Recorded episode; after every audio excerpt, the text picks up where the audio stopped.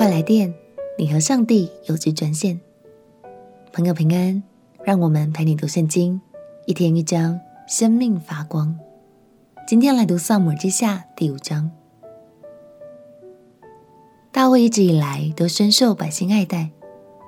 其实大卫想掌权，简直易如反掌。但敬畏神的他，却从来没有想过要用自己的手段来争夺王位。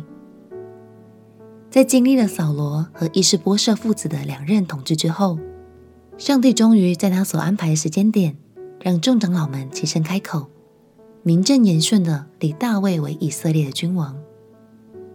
虽然正式登基了，但大卫可没有待在皇宫里享乐哦。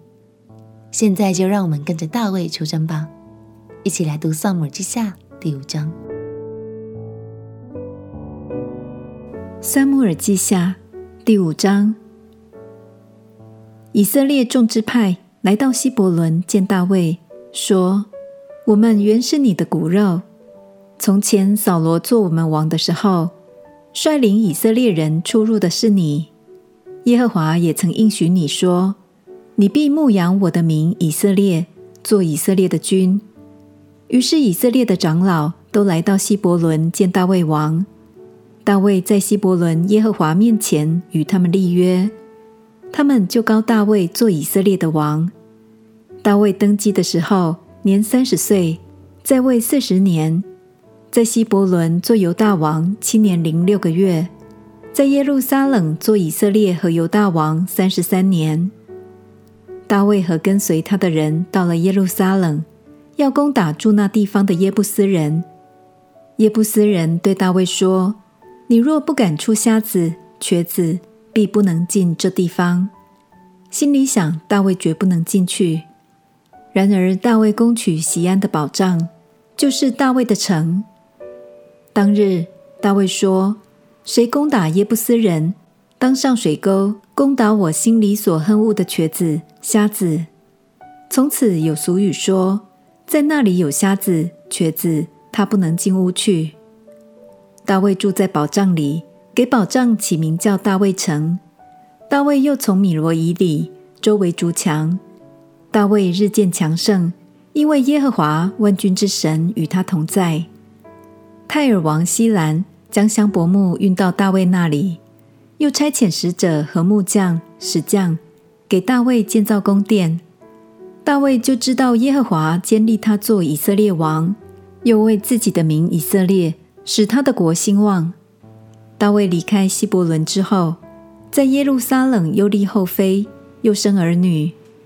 在耶路撒冷所生的儿子是沙姆亚、朔霸、拿单、所罗门、义辖、以利舒雅、尼斐、亚菲亚、以利沙玛、以利亚大、以利法列。非利士人听见人高大卫做以色列王，非利士众人就上来寻索大卫。大卫听见，就下到保障。非利士人来了，布散在利乏音谷。大卫求问耶和华说：“我可以上去攻打非利士人吗？你将他们交在我手里吗？”耶和华说：“你可以上去，我必将非利士人交在你手里。”大卫来到巴利皮拉星，在那里击杀非利士人，说。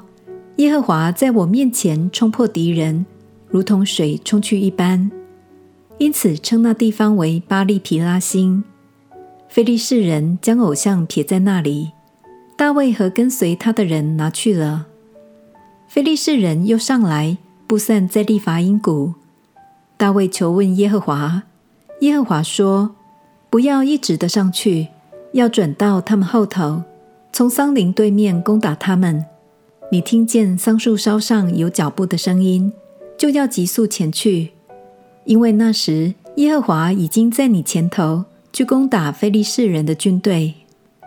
大卫就遵着耶和华所吩咐的去行，攻打非利士人，从迦巴直到基色。感谢神，即使耶布斯人嘲讽大卫的军队很软弱，但他仍然倚靠神。夺下了这座重要的首都耶路撒冷。大卫凡事求问神，就像是拨打专线一样。他与神之间紧密的关系，也使他充满信心地说：“神一定会帮助我，就像冲水一样把敌人冲走。”亲爱的朋友，大卫信靠神，必定会引领他往最好的方向前进。相信这绝不是一两天的事，而是长期建立起来的紧密关系哦。鼓励你每天都能拨点时间来读经、祷告、感谢神。相信透过这些精心时刻，你也能和神有更深的连结，建立起属于你们的美好关系哦。我们一起祷告。亲爱的耶稣，求你帮助我像大卫一样，和你有美好的连结。我也要培养读经、祷告的好习惯，与你更靠近。祷告奉耶稣基督的圣名祈求，阿门。祝福你每天都能够和上帝连线，关系越来越甜蜜。陪你读圣经，我们明天见。耶稣爱你，我也爱你。